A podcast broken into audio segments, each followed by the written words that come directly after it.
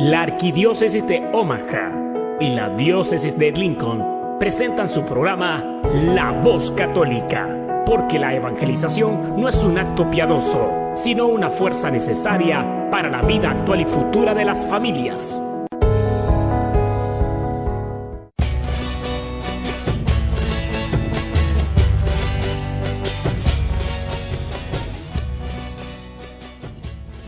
Hola, soy el arzobispo Jorge Lucas. Despónganse a escuchar la voz católica con un mensaje de fe y esperanza.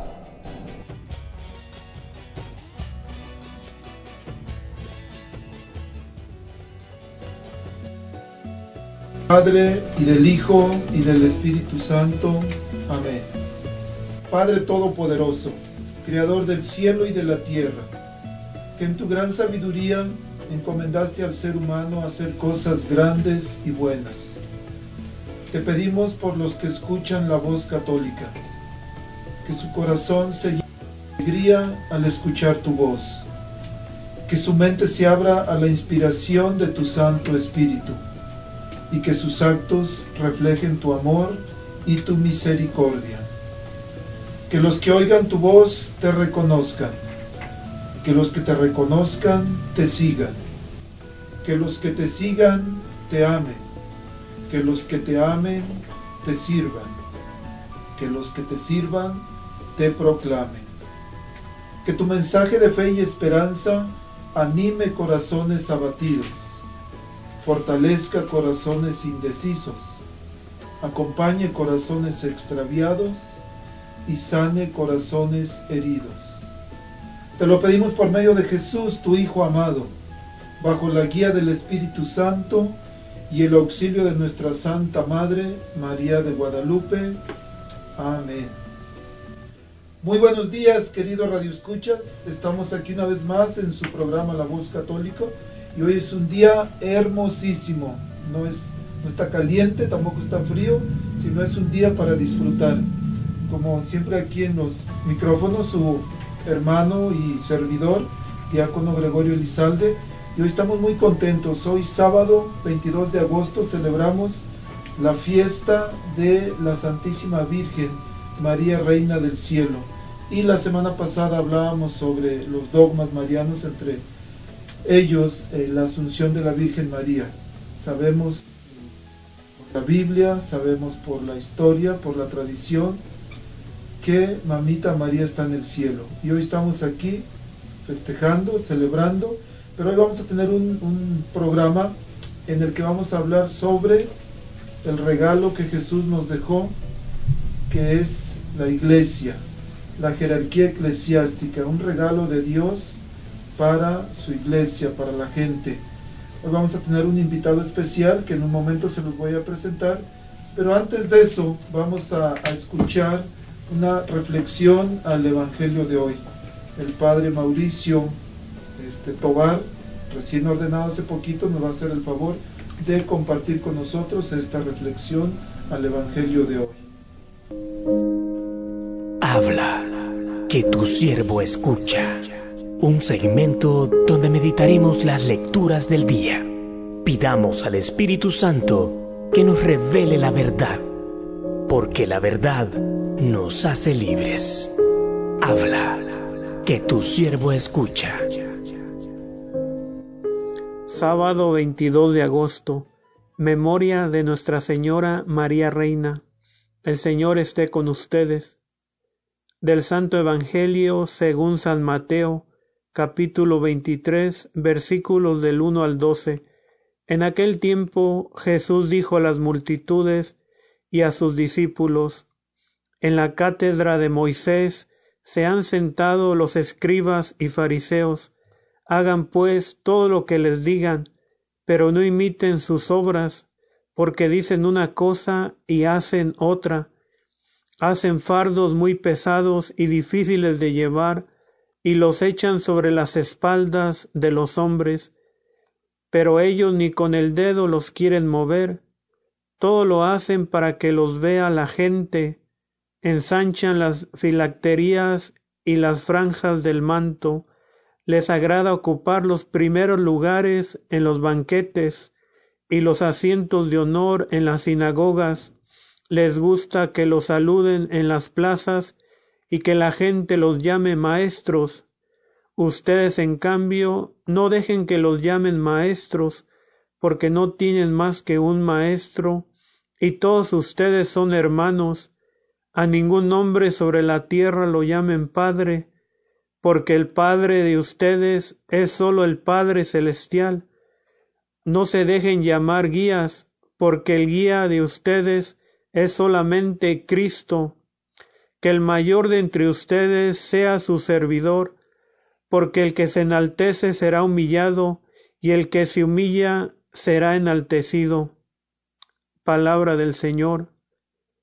Jesús se dirige a sus discípulos para enseñarles en qué consiste el servicio a los demás por medio de la humildad. Lo contrario a la humildad es enaltecerse a sí mismos, creerse más que los demás, creerse que lo saben todo, incluso que nadie los puede contradecir. Para el discípulo que quiera ser el mayor, tendrá que ser humilde, tendrá que soportar las humillaciones de los demás al seguir a Jesús. Muchos son los discípulos que siguen a Jesús, entre ellos se encuentra María, nuestra Madre. Hoy celebramos a Nuestra Señora María Reina. María es ejemplo de humildad para nosotros. Ella fue la primera y mayor seguidora de nuestro Señor Jesucristo a través de su humildad y de su servicio a Dios, recibió la exaltación, fue coronada como reina de cielo y tierra. En otras palabras, María es coronada como reina de toda la creación. Por ejemplo, el 11 de octubre de 1954, el Papa Pío XII, en su carta encíclica la Reina del Cielo, decretó e instituyó la fiesta de María Reina, que se celebraría en todo el mundo cada año, declaró que la Iglesia creía en la realeza de María desde los primeros siglos y que esa creencia descansa en las sagradas escrituras y la tradición. María es la reina de todos, pues ha dado vida a un hijo, quien ya en el instante mismo de su concepción, aun como hombre, era rey y señor de todas las cosas, más aún, así como Cristo, por el título particular de la redención, es nuestro Señor y nuestro Rey, así también la bienaventurada Virgen es nuestra Señora y nuestra Reina.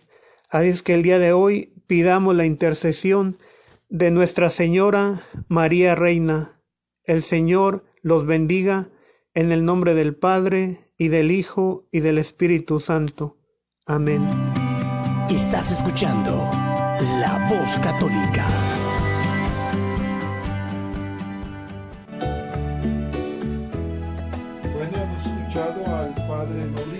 Con su reflexión bonita sobre María Reina.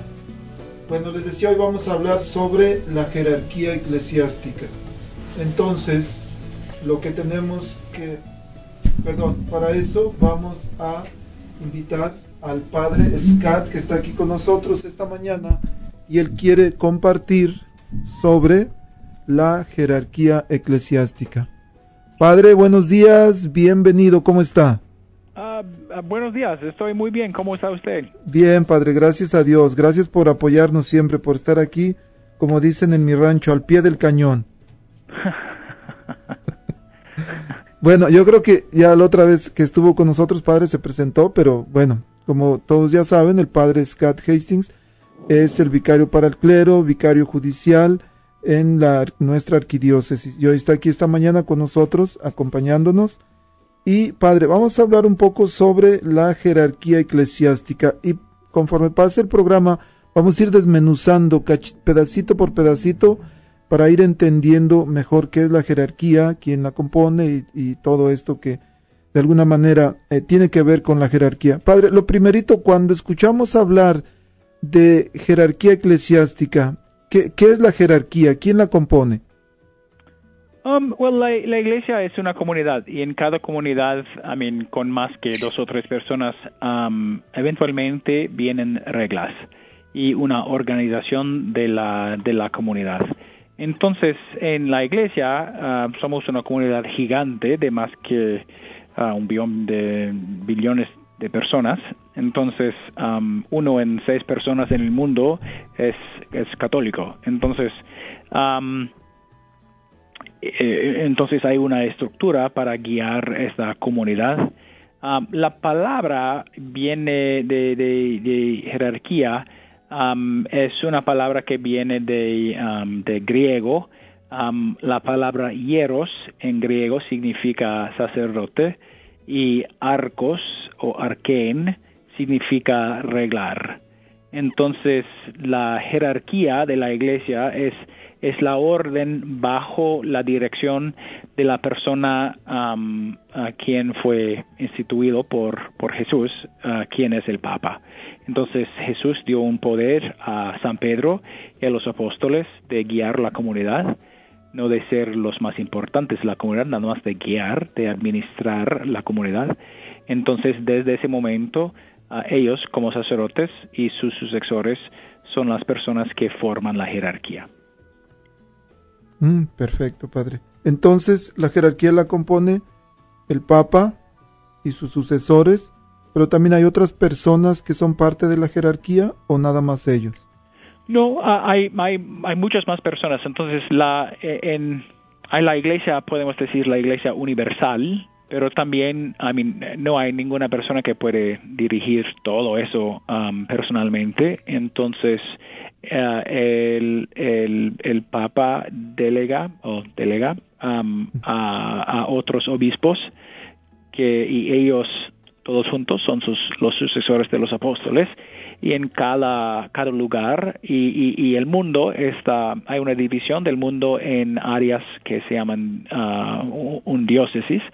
Y en, en, en esas regiones hay un obispo que colabora con el Papa, es un, miembro del Colegio de los Obispos en comunión con el Papa y, um, y ellos dirigen sus iglesias locales. Entonces, como aquí hay una jerarquía diocesana, uh, hay el arzobispo y las personas que ayudan a él, a veces usamos la palabra de la curia porque la iglesia es una eh, eh, originalmente uno originalmente era de Jerusalén pero eventualmente era de Roma y la palabra de latín que significa el gobierno es curia. Entonces el obispo y su curia ellos forman la jerarquía local pero también hay, hay otras personas, por ejemplo, en, la vida religiosa hay los, los padres jesuitas o columbanos, por ejemplo, y ellos tienen sus, um, su arreglamiento en sus comunidades, entonces hay una jerarquía específica para ellos. Pero es todo, todo viene por la, por, uh, por medio del sucesor de San Pedro y sus colaboradores, colaboradores los obispos. Mm, qué interesante, padre. Padre, entonces cuando, cuando nombramos a los sacerdotes, diáconos, que también son parte del clero, pero los laicos, ¿e-, ¿estos tres grupos también son parte de la jerarquía? Pueden ser, pero sí, pueden ser, claro. Ah, los sacerdotes y diáconos por medio de su ordenación o sacerdotal o diaconal sí son parte de la estructura institucional de la iglesia. Pero también hay laicos. Por ejemplo, ah, aquí en nuestra diócesis hay, hay como 70 personas que, trabajan en la curia. Entonces, todos los empleados, todo el personal de la diócesis tienen una función en la jerarquía de la iglesia aquí local. Entonces, hay, muchos laicos que ayudan en la jerarquía de la iglesia. Mm, qué interesante, padre. Y cuando hablamos de los laicos presentes en las parroquias, laicos comprometidos en los grupos, ¿a ellos pudiéramos también definirlos como parte de la jerarquía o simplemente como parte del laicado? Uh, eso, es posible que una persona que, eh, una persona laica, es, es, posible que esa persona tenga una autoridad en su parroquia. entonces quizás hay una persona que, que trabaja en las finanzas de la parroquia y tiene la responsabilidad de, de pagar los biles. Entonces esa persona tiene una, un cierta, una cierta autoridad, pero esa persona no es parte de la jerarquía. Um, porque la jerarquía es, es, es la autoridad de, de arreglar, es... Ok, padre. Ya, es, es, difícil hacer la distinción. Um, uh, es cuestión de autoridad. Ok. Entonces, hay a, a veces en los movimientos o en otros grupos hay personas que dicen que necesito la obediencia porque tengo un, lugar aquí de, de administración, entonces tienen que obedecerme. Y obediencia viene con la jerarquía, pero cuando estos momentos pasen, a veces tenemos el sentido que you know, una, una persona, un voluntario en, en un grupo en la iglesia, no, no tiene un, no tengo que obedecer a esa persona. Quizás tengo que, que, que, que que seguir las reglas del grupo, pero no significa que tengo que dar una obediencia de mi corazón a esa persona. No sé si no esta distinción sirve. Sí, por supuesto que sí, padre. Bueno, padre, entonces va, vamos a irnos por partes. Habló usted primero del, Papa, obispos, sacerdotes. ¿Por qué no, por qué no vamos, este, por qué no nos va usted explicando poco a poquito el cómo se elige al Papa y cuál es la función específica del Papa? Ok, uh, well, el Papa es, uh, I mean, I, uh, el Papa es la única, el único requisito de ser el Papa es que una persona es um, un, un obispo elegido por los cardenales para servir como sucesor de, de San Pedro.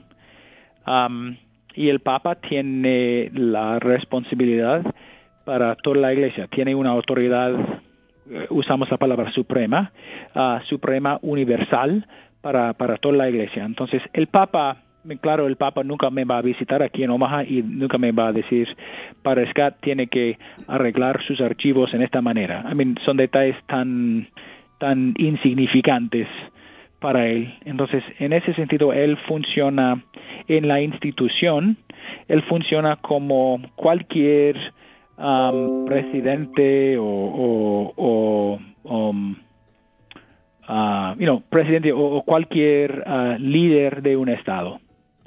Uh, pero también él, él, tiene una autoridad especial en la iglesia. Él tiene la autoridad de, de ser el punto uh, visible de la unidad y la comunión en la iglesia. Entonces, él tiene, es, es como el como el sacerdote, como el padre parroquial, como el, cura en nuestras parroquias, el párroco, él tiene esta función para toda la iglesia. Y en la Biblia, la Biblia nos dice que él tiene la obligación de confirmar a sus, a sus hermanos, que nada más significa que es, es el papel del Papa, que, que él siempre está en comunicación con, con los apóstoles, con los laicos de la iglesia, con, con todos, para, para, para ser el pastor universal de la iglesia.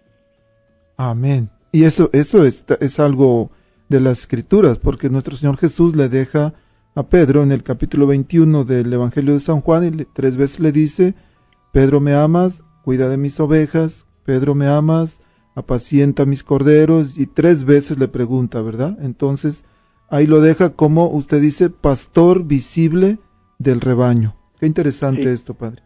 Este, padre, el, el, muchas personas católicos, algunos creen que el Papa, el Papa Francisco no es el verdadero Papa. Llegan a decir que, como, yo no sé si sea la primera vez que tenemos dos papas en la historia de la Iglesia, pero dicen que el verdadero Papa es el Papa Benedicto XVI. ¿Cómo podemos entender esta situación, padre? Sí, la, es, uh, I mean, uh, podemos encontrar cualquier idea en el internet. Sí. y, y hay, uh, hay, un, hay un dicho en latín, tot capita, tot sentencia, que significa que hay el mismo número de opiniones que hay de cabezas. Mm. Entonces, um, siempre hay personas con ideas raras, pero um, una, un papel en la iglesia ah, una persona puede, en la, en la institución de la iglesia, una persona puede, am, puede jubilarse o puede am, ah, resignarse si quiere. Y entonces el Papa Benedicto, cuando era ah, evidente a él que él no tenía nada más la energía de, de, gobernar la iglesia, él dijo, tengo que jubilarme porque soy un hombre bien viejito y, y no puedo continuar. Entonces él resignó, se resignó su posición públicamente siguiendo los requisitos de la iglesia para hacer eso. Es como aquí en Omaha tenemos el arzobispo Lucas, pero también tenemos el arzobispo emérito, que es el arzobispo Curtis, pero no hay nadie que dice, oh, arzobispo Curtis es el arzobispo de Omaha. O no, porque él, él ya tiene 84 años. Pero ah, el Papa, 87 años, discúlpame, pero el Papa tiene 93 años. ¿Y cuál hombre de esa edad puede, puede dirigir una organización mundial? Entonces, am, hay personas que dicen, oh, tenemos dos papas. En realidad tenemos nada más un papa. Tenemos el Papa Francisco y el Papa Benedicto, am, él, él se jubiló. Entonces tiene este título de Papa Emérito, pero, pero, pero no tiene ninguna autoridad de- del Papa. Tiene todavía la, el derecho usar la sotana blanca, pero ah, él nunca usa una cosa pequeña. Hay una, una capita que viene en los hombros del Papa en su sotana blanca. Tiene una sotana como una sotana de un sacerdote, pero también hay, hay esa capita sobre los hombros que significa la jurisdicción. Pero el Papa Benedicto nunca usó, nunca usa esta parte de la sotana, nada más para simbolizar que no tiene nada más ninguna jurisdicción en, en la vida de la iglesia. Y hay también ejemplos de esto en el pasado.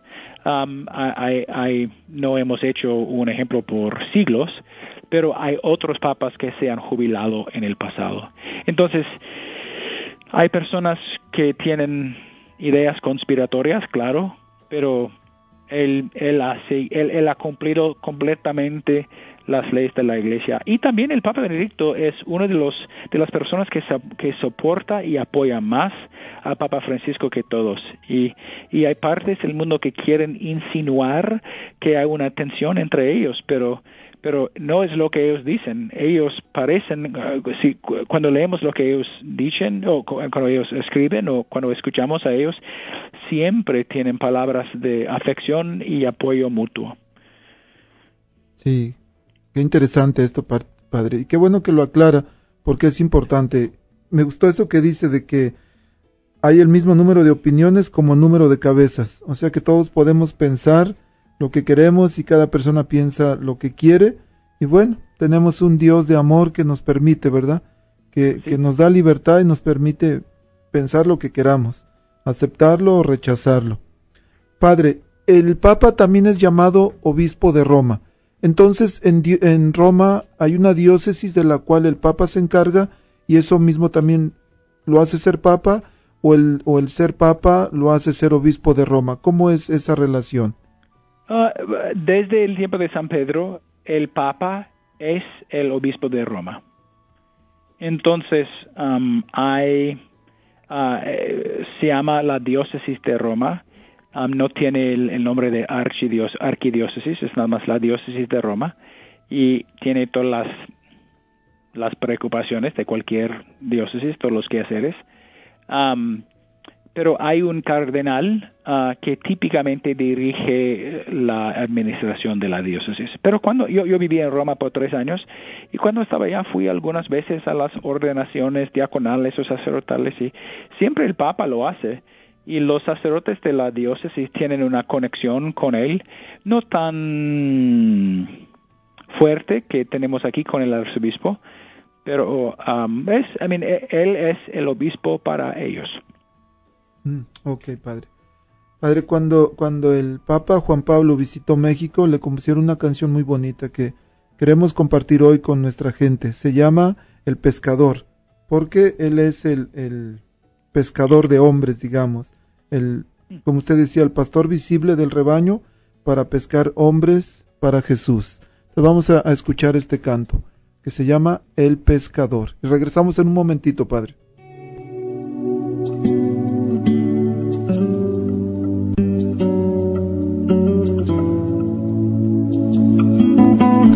Pescador, Cristo te hizo pescador. Indícanos dónde encontrarlo para ser con Él felices como tú. Voy navegando sin timón, en mar abierto me abandona la razón.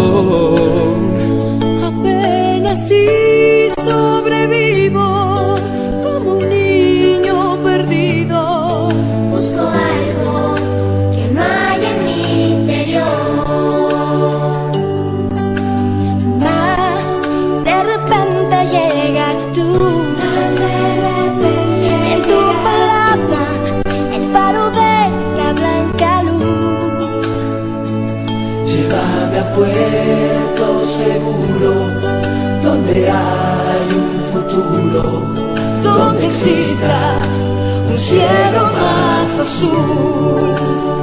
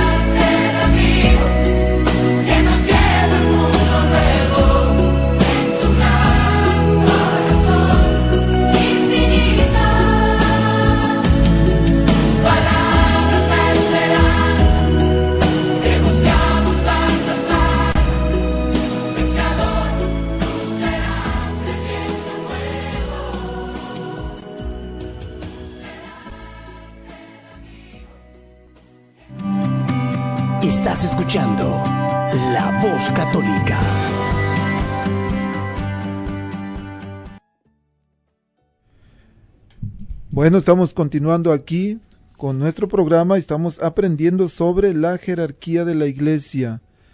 Padre, este, habló usted del Papa, habla de los obispos, pero hay unas autoridades en la iglesia que normalmente en las órdenes sagradas no se mencionan, que son cardenales, arzobispos, monseñores. ¿Cómo entendemos esta diferencia? Sí, claro.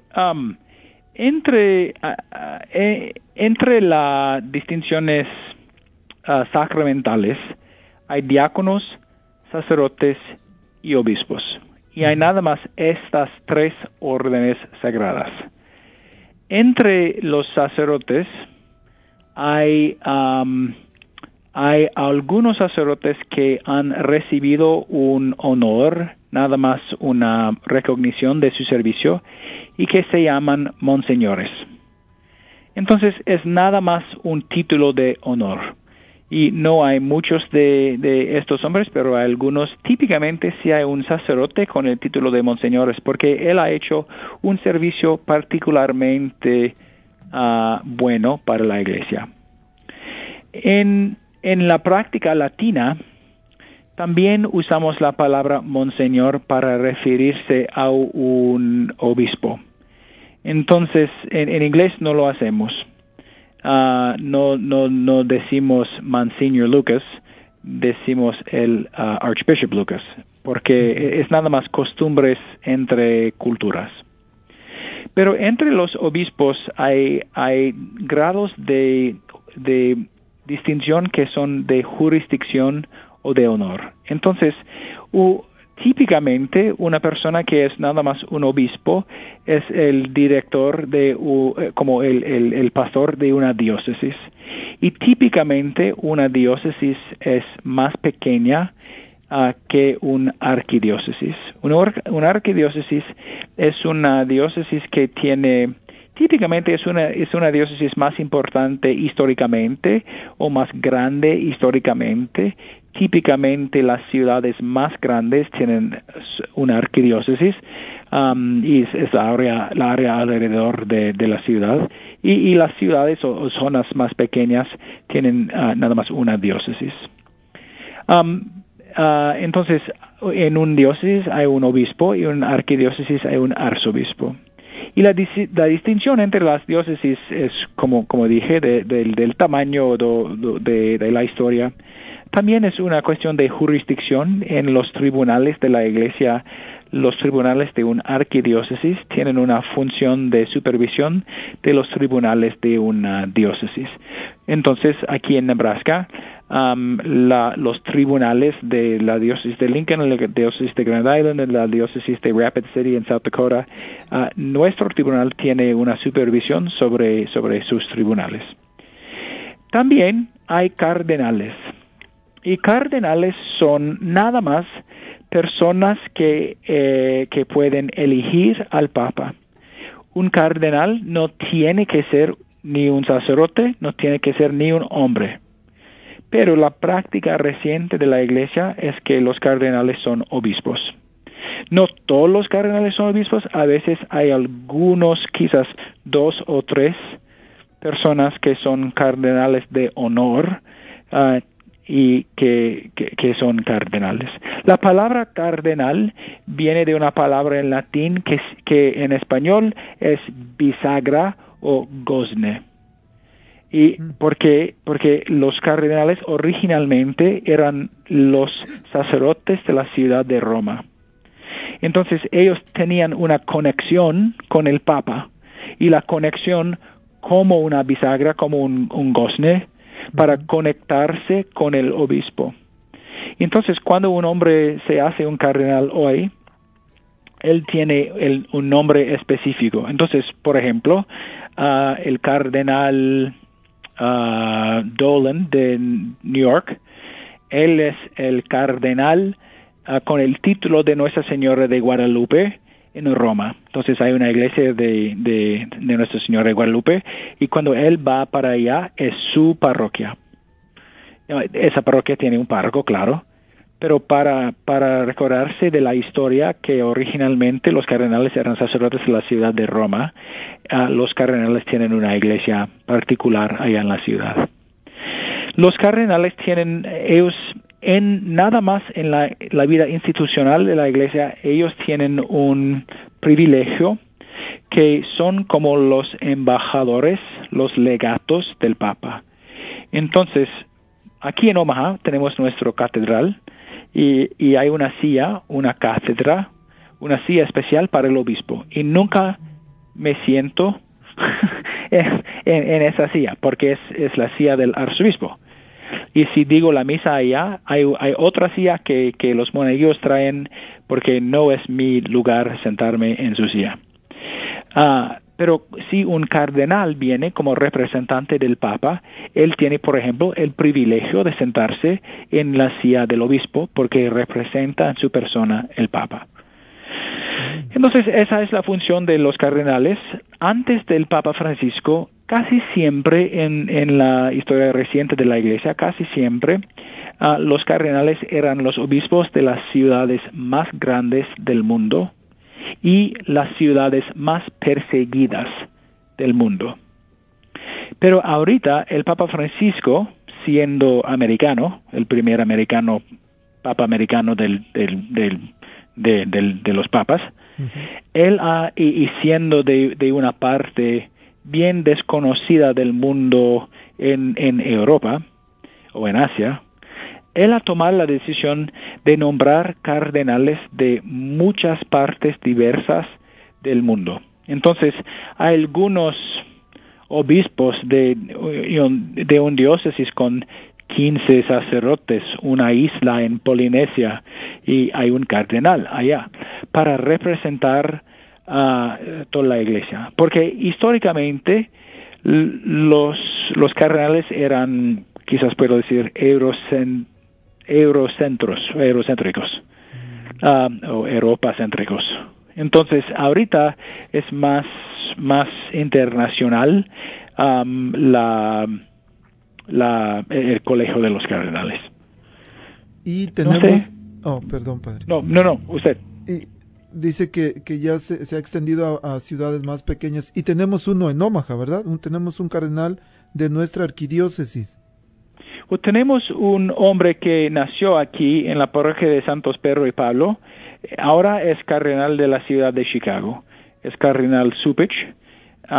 Él era de aquí, se hizo, era un rector de un seminario en Ohio, después obispo de ah, Rapid City, South Dakota, después obispo de Spokane en Washington y ahora el obispo de Chicago. Entonces, ah, es un honor para nosotros, pero él no es él es, él es cardenal porque él es el cardenal de Chicago. Mm, Es una de las ciudades y las regiones más católicas de los Estados Unidos.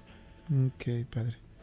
Padre, el este entendí bien, dijo usted que los cardenales deberían ser hombres, pero no necesariamente. No, I mean, la única función históricamente de un cardenal es, es que es la persona que elige al Papa. Entonces, había en, en otros momentos en la historia de la Iglesia cardenales que eran laicos um, o cardenales que eran um, um, personas reales. Um, pero no, I mean, teóricamente ah, el Papa pudiera nombrar a una madre de familia como un, cardenal. No ha, no ha sido nuestra práctica, pero es, es, es nada más una disciplina de la Iglesia. Las disciplinas no son cosas pequeñas, pero, ah, pero es, es, es la disciplina de la Iglesia ahorita y por, lo, por quizás el último milenio que, que los cardenales son obispos. Mm, Esto es interesante, padre, porque el, dice usted que eh, si él quisiera pudiera nombrar a una mujer y mucha gente llega a pensar, ¿cómo entonces una mujer cardenal? Pues entonces también que haya este sacerdotisas. Pero es que, es, como usted dijo, es parte de una función administrativa, un título que tiene. Es como, normalmente se cree que el canciller debe ser un hombre siempre, un sacerdote, un diácono, un- o hay laicos también, ¿verdad? Que son cancilleres. Pero Sí. también hay mujeres que son cancilleres. Claro, aquí en Omaha tenemos nuestro, nuestra vicecanciller, es una mujer laica. Y también en Grand Island, ¿no? Es una, es una mujer. Ya. Sí. Y es, es nada más que toda nuestra experiencia de los cardenales, en toda nuestra experiencia, son obispos, con la excepción de algunos sacerdotes. Mm. Pero es, es, nuestra experiencia no, no es la totalidad. Hay la posibilidad de extender este, este papel. Que eh, es bien importante, padre, que podamos entender esta parte. También hablaba usted de- del arzobispo, de cómo él ti- tiene varias cosas que hacen que, que sea arzobispo. Nuestro arzobispo es arzobispo de la arquidiócesis de Omaha, porque aquí es arquidiócesis, o porque él es un arzobispo y viene aquí y hace arquidiócesis a esta diócesis? Cuando un obispo se hace, eh, cuando un obispo va a una arquidiócesis, se hace un arzobispo. Pero hay algunas excepciones, por ejemplo, en la historia de la, dios- de arquidiócesis de Omaha, cuando éramos nada más la diócesis de Omaha, había un obispo, ah, Jeremiah Joseph Hardy. Eh, él era arzobispo Hardy, obispo de Omaha, porque era el arzobispo de la ciudad de Manila, en, o Manila, en, lo- en las Filipinas. Él tenía problemas con su salud y sus médicos ah, decían, ah, Monseñor, tiene que, que, que mudarse a un lugar más, you know, más ah, adecuado para, para su salud. Entonces él pidió a- al Papa, puedo moverme a un diócesis con un, con un clima más seco. Él vino aquí en Omaha. En el verano no parece muy seco, pero, pero él vino aquí y siendo arzobispo Hardy, obispo de Omaha. Y, y también en, um, en, en la curia vaticana, eh, a veces en las oficinas de la curia romana, de las oficinas de- del, del Papa, a veces uno de los jefes de, de una oficina allá ah, tiene el título de, de ser un arzobispo. Mm, ok, padre, ¿cuáles son los requisitos para un obispo, para que alguien, para que un sacerdote se haga obispo, o más bien lo, lo ordenen obispo? Pues son, son los mismos requisitos que, que son para un sacerdote, que un hombre célibe, un hombre solo, un hombre que, que promete, que promete todas las, que la, que promete servir la iglesia, obediencia, todo eso. Um, hay algunos sacerdotes casados porque hay hay ministros protestantes o anglicanos que se que ya son casados, que se hacen católicos y se hacen sacerdotes. Entonces, hay sacerdotes permitidos, sacerdotes casados que son permitidos, pero es un requisito que un hombre que se hace obispo no puede ser casado. Absolutamente no puede ser casado. Entonces, um, los obispos nada más típicamente son sacerdotes con buenas calificaciones y buenas experiencias que, que pueden responder a, a las necesidades del, del momento. Entonces, ahorita, um, por ejemplo, casi todos los obispos en los Estados Unidos son bilingües. Ah, o al menos los, los obispos jóvenes hoy son bilingües, porque nuestra cultura católica aquí es bilingüe es más que bilingüe, es, es multi, multilingüe, pero la- los dos idiomas más comunes son inglés y español. Entonces, casi todos los obispos aquí ahorita son, son bilingües. Ok, padre. Ah, dijo usted que el Papa, su función específica es la de gobernar, es como si fuera el presidente de la iglesia. La, función específica del obispo, ¿cómo la definiría usted? Es igual, pero para, para, para la área donde está. La los obispos tienen una comunión entre ellos. Se llaman el colegio de los obispos. El Papa tiene más autoridad, tiene una autoridad universal, pero es, eh, pero el obispo en su diócesis es, ah, hay un dicho, no es un dicho muy educado, pero a veces ah, se dice que cada, cada párroco es obispo en su parroquia y cada obispo es papa en su diócesis. Mm.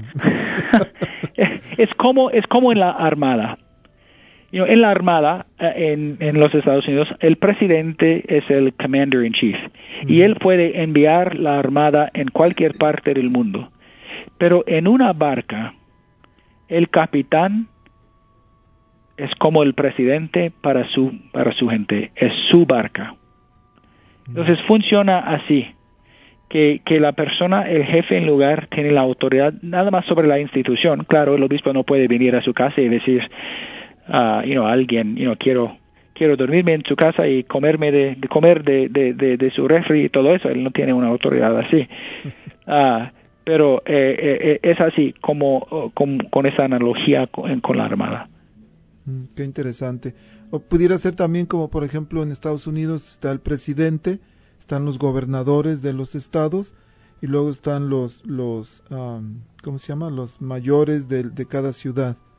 Claro, sí es es una es un la estructura de la iglesia es una estructura gobernante. Ok. Bueno, padre, nos quedan los sacerdotes. El, lo- Oh, los- pobres sacerdotes. Pobres, ¿Cuáles son los requisitos para que alguien para que alguien se haga sacerdote? ¿Cuánto tiempo deben de estudiar? Ah, al menos seis años después de la universidad, pero a veces también más. Es es una una persona tiene que, por ejemplo, yo tengo antes de hacerme sacerdote yo tenía ah, nueve años después de graduarme del del high school. Entonces, am, es co- a- al menos tenemos que tener ah, una diploma en filosofía y también en, en teología. Ah, tenemos un año o más, nada más de un año espiritual, es el entrenamiento en la oración. Am, vamos a un seminario. En los Estados Unidos los seminarios son como graduate school. Ah, son ah, recibimos un master's degree, uno o dos, am, que es, es una, una calificación profesional o cualificación profesional. Am, entonces, am, sí, es el seminario es un es como una universidad y un monasterio en el mismo lugar. Vamos a las clases durante el día, pero rezamos juntos, vivimos juntos, comemos juntos y todo eso. Am, y los requisitos ah, son hay- hay cuatro pilares, decimos, de la formación. Hay una formación académica, una formación espiritual, una forma- formación humana y una formación pastoral. Entonces, en, en los veranos, en las vacaciones, pasamos tiempo haciendo trabajo pastoral en una parroquia, en una agencia, una misión, algo así. Am, y durante el año escolar estamos ayudando, por ejemplo, yo, yo asistí al seminario en San, en St. Louis y dos veces de la semana fui a visitar una parroquia a enseñar el catecismo o algo así. Um, you know, visitaba a los pobres, cosas así, en formación pastoral. Pero la parte más difícil del seminario es la formación humana. Um, es, es, es cómo madurar a un hombre en, y, y cómo hacerse como como sacerdote que puede guiar a una comunidad. Y hoy en día la formación más difícil es la es la formación humana porque tenemos tantos problemas con familias, con con you know, el- nuestra cultura, so- somos de nuestra cultura. Entonces, todos los problemas del- de la cultura um, son los problemas que de los hombres que entran en el seminario. Entonces, el seminario tiene que, que ser bien, en un sentido bien moderno, para responder a las dificultades del momento.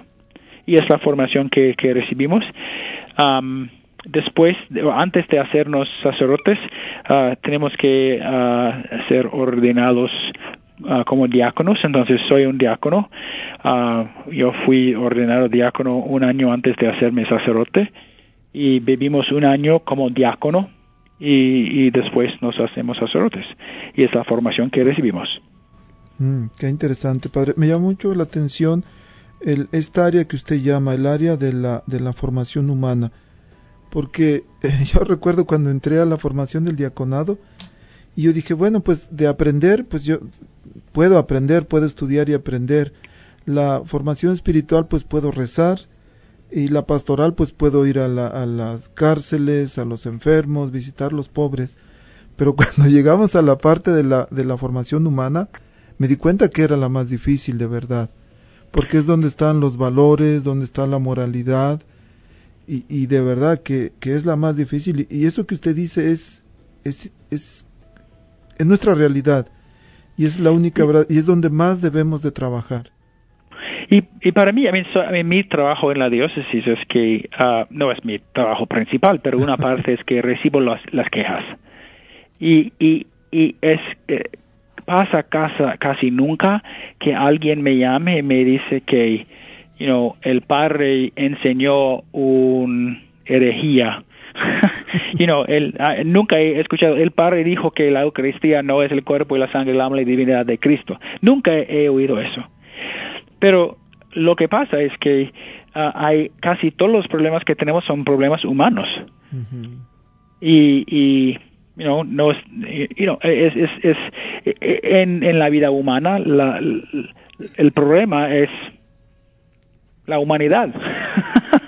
Eh, Entonces, la formación humana es esencial. Y, y todas las cosas que tenemos en el mundo, drogas, alcohol, pornografía, violencia, am, mala educación y familias rotas, todo eso, un hombre que llega al seminario ne- necesita ayuda, necesita sanación en su persona y, y, y ne- es, un, es un trabajo de años. Sí, qué interesante, padre. Súper interesante.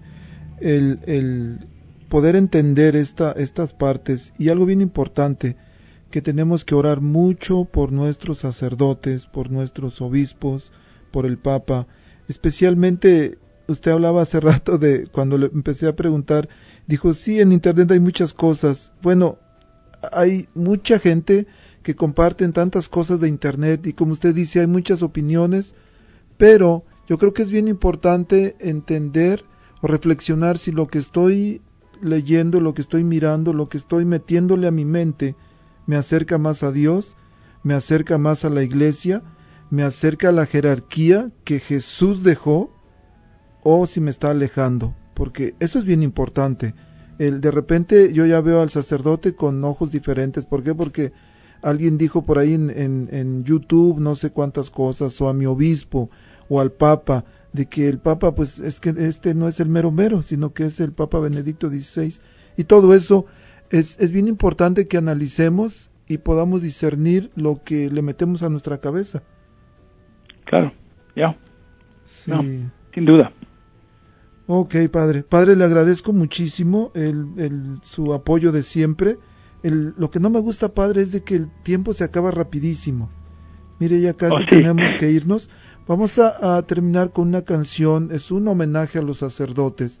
Pero antes, padre, no sé si quisiera usted hacer una, una oración por, por, por el- el- la jerarquía, por los laicos, por todos. Y con eso, después de su oración, terminamos con el canto. ¿Le parece? Sí, está bien. Muchas En gracias. nombre del padre. Padre y del Hijo y del Espíritu Santo. Amén. Padre, hoy estamos delante de ti en donde, donde nos quedamos, donde nos eh, eh, estamos hoy, en nuestros coches, en nuestras casas, en el trabajo. Y hoy es la fiesta de la, de la Reina de la Virgen María, la Madre de tu Hijo. Y sabemos que ella tiene este honor por ser la Madre de Dios y por ser sin pecado, por responder a, a- a nuestras oraciones y por ser la nueva Eva para nosotros. Tenemos la liberación del pecado por medio de tu Hijo. Gracias por habernos dado a Él por medio de, de, de su mamá. En este momento, Padre, estamos en los Estados Unidos, esta nación consagrada a la Virgen Inmaculada, la Inmaculada Concepción de la Virgen María, y estamos aquí en las Américas consagradas a María de Guadalupe, emperatriz de las Américas. Entonces, Padre, pedimos hoy con este tema, pedimos la intercesión de ella, la protección de ella, las oraciones de ella, para que todos los, sacerdotes, los diáconos, todos los obispos y el Papa a sí mismo, que, todos puedan buscar el corazón ah, de tu Hijo y, y ser transformados ah, por el encuentro, que evitemos las tinieblas, que vivamos en la luz. Y que la bendición de Dios Todopoderoso esté con todos ustedes, en el nombre del Padre y del Hijo y del Espíritu Santo. Amén. Amén, Padre. Muchísimas gracias. Que Dios lo bendiga siempre. Gracias por su generosidad. Y nos vamos con Igual. este canto. Gracias, Claro, Padre. gracias, diácono. Adiós.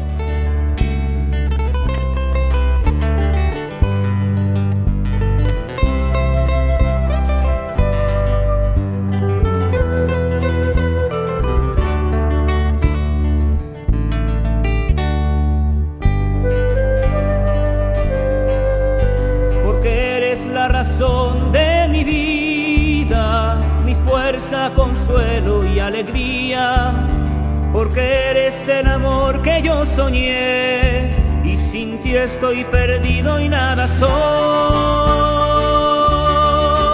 Aquí estoy, Señor, toma mi vida. Sacerdote para siempre quiero ser. Aquí estoy, Señor, toma mi vida. Sacerdote para siempre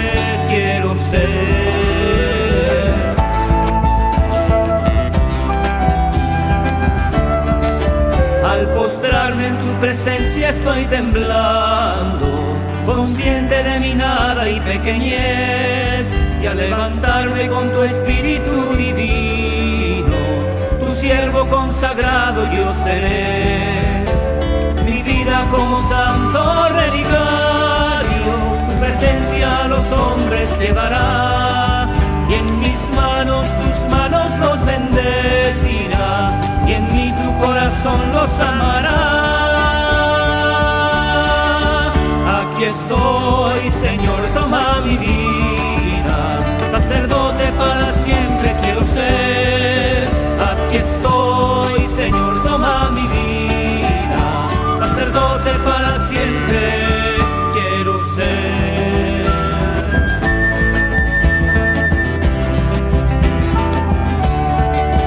De tu amor estoy sediento, Señor. Todo lo encuentro y soy feliz. Y en mi pecho tu palabra incontenible. Con su fuego al mundo entero abrazaré. Y no importan ya las dudas y el temor. Tu amor todo lo puede y venceré. Y no importa lo que venga hacia mi lado paso a paso contigo contaré. Aquí estoy, Señor, toma mi vida, sacerdote para siempre quiero ser. Aquí estoy, Señor, toma mi vida, sacerdote para siempre quiero ser. Tú eres digno de ser preferido, amado y servido sobre todo, Señor. Aquí estoy, Señor, toma mi vida, sacerdote para siempre quiero ser.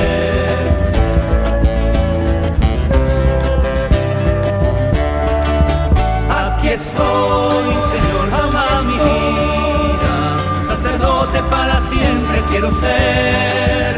Aquí estoy, Señor, toma mi vida, sacerdote para siempre